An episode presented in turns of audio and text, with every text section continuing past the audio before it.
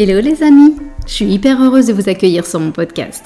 Alors je m'appelle Caroline, je suis décoratrice d'intérieur, coloriste et ancienne prof d'anglais. Et je suis aussi la créatrice du programme Bonjour ma nouvelle vie, qui est une formation en ligne en coaching de groupe pour enfin avoir le métier de tes rêves, décoratrice d'intérieur. Si tu veux d'ailleurs en savoir plus, je t'invite à aller sur mon site www.bonjourmanouvelleVie.com. J'ai accumulé pas mal d'expérience depuis 10 ans et j'ai très envie de vous faire partager tout ça et non plus le garder pour moi. Alors dans ce podcast, je veux répondre à toutes les questions qu'on se pose sur le métier de décoratrice, à la fois sur le business, mais aussi sur les aspects techniques et créatifs. Tout ça pour vous faire entrer dans la vraie vie d'une décoratrice, avec ses hauts et ses bas. Alors c'est parti, bonne écoute Aujourd'hui, je vais vous parler d'un sujet un petit peu plus professionnel, euh, histoire de, changer un petit peu. Euh, je sais qu'il y a souvent pas mal de stress quand on est sur le point de démarrer un projet déco avec des clients on n'est pas toujours sûr, par exemple, des différentes étapes à suivre. Et surtout, on espère que la relation avec client se passera bien. Euh, que ça sera toujours fluide, que ça sera serein et agréable. Euh, parce qu'il ne faut pas se mentir, c'est quand même vachement plus sympa de sentir que les clients sont contents de nous voir et contents de notre travail, bien sûr.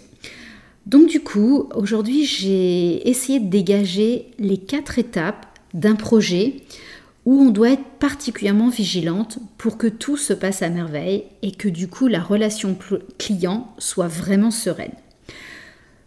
La première étape, en fait, c'est le tout premier contact avec le client.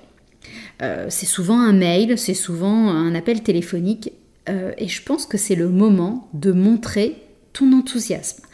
C'est souvent à ce moment-là, en fait, que le client a des questions sur le déroulement du projet, comment la relation va se passer, comment on fonctionne comme, euh, décoratrice, etc. En général, on l'a écrit sur notre site internet, mais on a quand même toujours la question, donc on répète. Mon conseil, c'est d'être hyper pédagogue, euh, d'expliquer posément, de rassurer aussi un maximum le client. Euh, bien souvent, les clients n'ont jamais fait appel à une décoratrice d'intérieur, ne savent pas comment ça va se passer ils savent que ça va sûrement coûter de l'argent, ils ne savent pas forcément combien, donc en fait ils ont des inquiétudes à ce niveau-là. Et je pense que la relation de confiance commence précisément lors de ce premier contact téléphonique ou par email. Donc vraiment prendre le temps de rassurer sur des généralités avant même que la rencontre ne se fasse. La deuxième étape, du coup, de la relation, c'est le premier rendez-vous. Le rendez-vous où vraiment on rencontre les clients et on découvre le projet. Euh, j'ai fait un épisode la semaine dernière où justement je vous parle de ce premier rendez-vous. Euh, non, c'était pas la semaine dernière, c'était il y a deux semaines. Et du coup, je t'invite à l'écouter si c'est pas encore fait. Euh, donc, à l'issue de ce rendez-vous, on va devoir envoyer notre devis. Donc, autant te dire que cette étape-là, bah, elle est hyper importante et c'est là que tout se joue. Euh, en fait, ce premier rendez-vous, pour moi, est vraiment crucial. Déjà, parce que toi, tu vas vérifier que tu as envie de prendre le projet. Ouais, en fait, c'est pas toujours le cas. Il y a des projets qu'on ne sent pas, des clients qu'on ne sent pas, euh, des projets aussi qui sont ont une envergure beaucoup trop grande pour nos compétences ou notre expérience. Donc en fait, nous-mêmes, on va avoir envie de checker que le projet est fait pour nous et qu'on a envie de le prendre. Et surtout, c'est là que ton client va savoir s'il a envie ou pas de partager ce projet avec toi. S'il sent que tu vas être la bonne décoratrice pour lui. J'ai dit pour lui, hein, c'est pas dire, je, ne suis pas en train de dire s'il sent que tu vas si tu es une bonne décoratrice. C'est vraiment si tu vas être la bonne décoratrice pour lui. Parce qu'il y a des clients avec qui on match et d'autres avec qui on matche pas et c'est complètement OK. Et il va lui aussi vérifier s'il pense qu'il peut te faire confiance sur le fait que son projet soit bien mené. Euh, oui, je sais, ça, ça met pas mal de pression tout ça, parce qu'en fait, on sait très bien qu'on n'a pas une deuxième chance de faire une bonne première impression. Donc voilà, ce premier rendez-vous est essentiel et il faut, voilà, je vous l'avais vraiment détaillé lors du podcast précédent, euh, mais voilà, prenez le temps qu'il faut pour que tout se passe bien et que la relation avec le client démarre le plus sereinement possible et avec le plus de confiance réciproque possible. Troisième étape de la relation, en fait, c'est quand on envoie notre devis. Alors un devis, c'est pas un tableau qui résume nos tarifs. Moi, un devis, ça fait 4 pages. Parce qu'en fait, tout le process est repris. J'explique tout ce qui va se passer.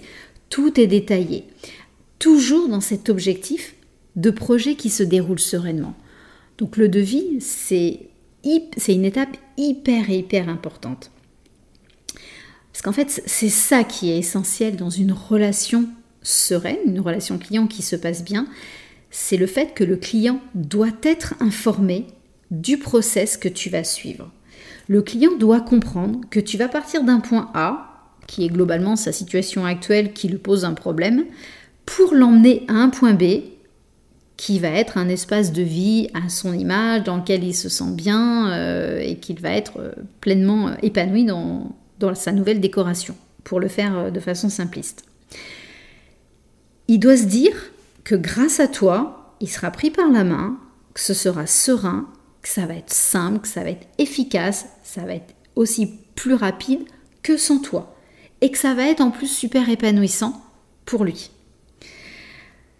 Donc c'est parce qu'il va comprendre cette transformation que tu lui proposes qu'il va se dire qu'il a un qu'il a absolument besoin de toi et deux qu'il est prêt à signer le devis et qu'il est prêt à te payer pour cette transformation. Donc c'est pour ça que euh, le client, c'est hyper important que le client euh, sente qu'il a bien compris toutes les étapes du projet. Et c'est cette compréhension du client, c'est toutes ces informations qu'il a qui font que la relation part sur des bases hyper sereines et hyper, euh, hyper apaisées en fait, tout simplement.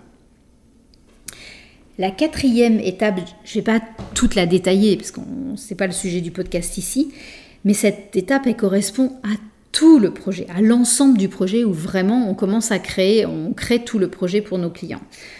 Euh, mais concrètement, je suis convaincue qu'un projet se passe toujours bien si on a un discours clair, un discours simple, rassurant et pédagogue avec nos clients. Euh, plus on explique les choses au client, plus, plus il va vouloir nous suivre, plus il comprend euh, notre projet et moins on aura de choses à gérer ensuite. Euh, j'ai encore quelques petits conseils à, vous donner pour une relation vraiment, une chouette relation sereine avec nos clients. Euh, je crois qu'il faut vraiment prendre soin d'eux. et ça tout au long du projet. Donc c'est vraiment une exigence que je me mets et que je, bah, je ne peux que vous inciter à vous mettre, c'est vraiment d'avoir, en anglais on appelle ça un customer care, euh, c'est vraiment de prendre soin du client en permanence. Euh, ça veut dire plein de choses. Ça veut dire de répondre rapidement à nos emails, enfin leurs emails. donc on ne laisse pas un client sans réponse pendant plusieurs jours. Parce que pour lui, ça serait potentiellement voire dans certains cas anxiogène, voire un manque de politesse de notre part, et donc peut-être l'agacer un petit peu.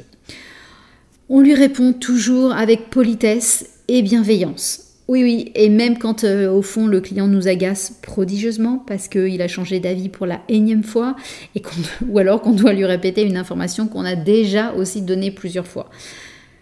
Même si on est agacé, évidemment, lui ne doit pas le ressentir. Donc on répond rapidement, avec politesse, et bienveillance. Euh, autre point qui fait qu'une relation va bien se passer, c'est aussi euh, quand on assume de devoir gérer les problèmes. Le client attend de nous qu'on soit là pour gérer les emmerdes, qu'on gère, qu'on soit là pour gérer les galères du projet. Euh, et en fait, il attend de nous qu'on le déleste justement de ça. Et si on n'assume pas ce rôle, ça va clairement décevoir et agacer nos clients. Donc c'est vraiment euh, hyper important d'avoir envie de gérer, enfin d'être prêt à gérer les problèmes. Il y en a tout le temps. J'ai jamais connu un projet où on avait zéro problème. Euh, donc ça fait partie du job, très clairement. Autre petit conseil pour que ça se passe bien, euh, on s'abstient de tout jugement ou critique.